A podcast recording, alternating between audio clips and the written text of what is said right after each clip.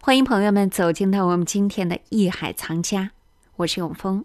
今天我们邀请何许人也一起和大家聊一聊天下第一行书《兰亭序》。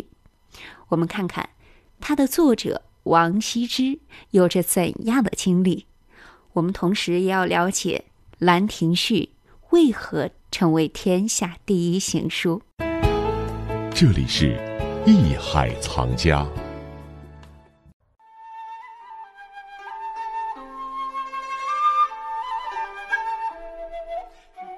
兰亭序》是东晋右军将军王羲之五十一岁时的得意之笔，记述了他与当朝众多达官显贵、文人墨客雅集兰亭、修葺事业的壮观景象，抒发了他对人之生死、修短随化的感叹。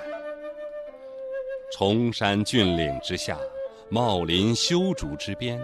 成代酒意，挥毫泼墨，为众人诗赋草成序文。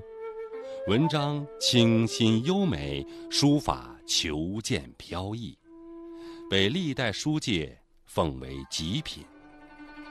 宋代书法大家米芾称其为“中国行书第一帖”。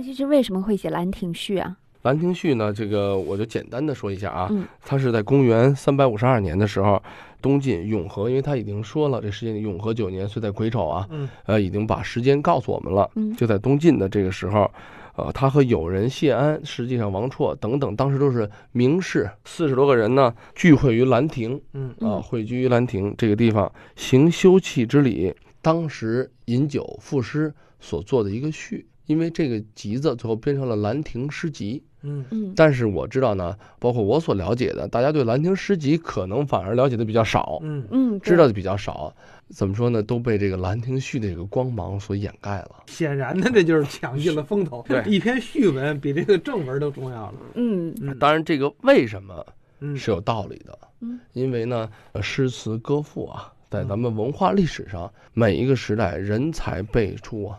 无数的优秀的诗篇都流传下来了，所以说呢，作为一个诗集来讲呢，因为大家及时行乐啊，饮酒作赋的这些东西呢，也是非常出色的作品。嗯，但是这样的作品可以这么说，在中国诗词历史上是比比皆是。而《兰亭序》这篇序文来讲，可以这么说，是王羲之一生他艺术的一个总结，一个结晶，同时也是中国书法史上代表性的一个。作品表现出来，这个就是王羲之一个他对修辞、对文赋一个非常强的他的艺术的创作能力，而且这种能力是由自然而生，呃，归于自然。他是当时也是在微酣的状态下啊，饮了一些酒，把当时的场景记录下来的同时。抒怀咏志，体现出来了他对当时的一种社会、对这种名流高士的这种聚会啊、状态啊，还有人生啊这种对人的、对生、对死的这种感悟的东西。所以，从散文、从内容、从书法、从艺术，达到了非常完美的结合。所以说，这篇序文它的产生，包括它的影响力，还有它最后艺术的成就，确实是高于了那些。所谓这个名士风流们所做的诗集，嗯，这也是有道理的。也就是在永和九年，这么一帮文人雅士，对，他们聚会吟诗作赋，一个艺术沙龙。对，嗯，对。但我们也听到啊，在这儿有一个比较有意思的游戏哈，啊啊，什么曲水流觞？曲水流觞啊，当时士大夫阶层啊比较流行的这么一个。高雅的游戏吧，嗯，因为咱们中国讲究这种比较婉约的，那个时候的人，他的品味追求是什么？哎，我得呢有一点这个情趣，怎么叫情趣呢？取水很明显，那就水是怎么是弯弯曲曲的，嗯，它有这么一个水槽，然后顺着河，可能哎这个亭子嘛，小溪边上他就修了这么一个嗯。小水渠，觞呢是一个酒器，以前青铜器里边咱们大家会接触到小酒杯，带耳的小酒杯。浮在这个水面上，里面放满了酒，顺着水而流，流到谁那儿，一停下来作诗。每个人作诗，如果做出诗来，喝一杯。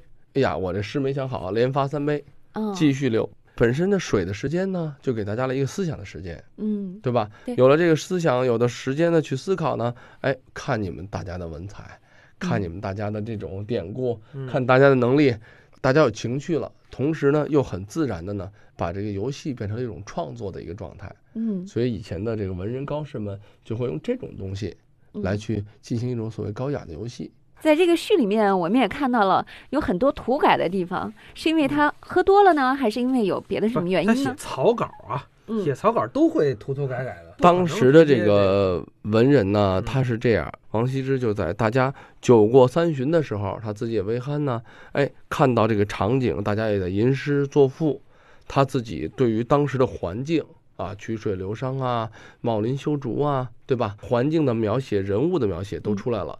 当时他就是拿笔疾书，嗯直接就把自己的感受写在上面。当然，毕竟那个时候酒过三巡，嗯，可能又不是刻意的去思考，只是嗯有感而发，有情而写。嗯所以说呢，他可能会某些字夸思绪，嗯，可能到了笔没未到，嗯哎，有涂的地儿。包括你看，如果大家去看崇山，你看嗯那个茂林修竹，崇山峻岭，嗯，那个崇山还，少了两个哎两个字字儿是吧？把就直接加上旁边崇山，嗯，嗯这是一个非常原始、很自然的状态完成的一篇序文。而据说还有考证这个岁在什么时候，那个是空了一个字儿的地方。嗯完了后来呢，想起来了，今年是癸丑年哈，然后啊，把那一个字儿的地方写了俩字儿，所以那癸丑俩字儿写得特别紧。这篇文章大家如果仔细去看的话，这篇真迹的话，就会发现大小不一，错落有致。嗯呃，只有竖行，没有横列。嗯什么概念呢？就是竖着是成行的，嗯基本上不成立，不是一列一列的。大家可能也知道，之前再早一点的话，两晋南北朝时期呢，它是什么概念呢？章草以隶书为主，嗯然后进而有隶书的草书，咱们叫做章草嘛。嗯这这个书体呢，基本就是竖要成行，横要成列。为什么？它是单个字比较规范、比较规矩嘛。嗯啊，这么一个情况。而那个时候，它的这书法已经打破了这种所谓比较稳定的一个构成的形式嗯啊，变成了一个比较有活力的。因为竖成行是他的习惯嘛，嗯竖着写，哎，成为行，每一行都是能看得很清楚。嗯，但是每一行的行距也不尽相同，这里面就有了很天真、很浪漫、很自然的一种状态在里头。嗯，他写了这个《兰亭序》之后，嗯您看又有涂改，嗯呃，又有忘了的加上的，对，这不能再重写一次吗？重写一次是不是比这个会更好一些呢？据说重写了二十多遍。呃，史书记载呢，对，呃，至少他是肯定重写过。酒嗯酒醒了以后重写了二十多遍，完了发现哪篇也没有这篇好。啊重写几遍我不清楚啊，嗯但是我想，最终流传下来的这个版本，我相信是他至少自己是最满意的，也嗯就是无法超越的。为什么呢？因为很有可能他是可以重新写文章，文笔也很通畅了，嗯嗯，但是情绪上没有这个时候这么饱满了。嗯，很多东西，我想大家对艺术的这种追求啊，为什么叫做浪漫天真呢？这种最纯粹的、最自然的状态，实际上所体现的艺术的表现力，还有体现出艺术家的情绪，也是最饱满的。这个艺术啊，嗯，好的艺术是不可重复的。您正在收听的是《艺海藏家》。说到这儿呢，我们也就明白了，为什么在我们行外人看来，一幅草稿竟能成为传世佳作。若不是经年累月的积累，怎么能够成就那有如神来之笔的佳品呢？正如德亮说的，好的艺术是不可重复的。那德亮接下来要给我们讲一个故事，就是最好的佐证。好，我们待会儿一起回来了解。本节目由喜马拉雅独家播出。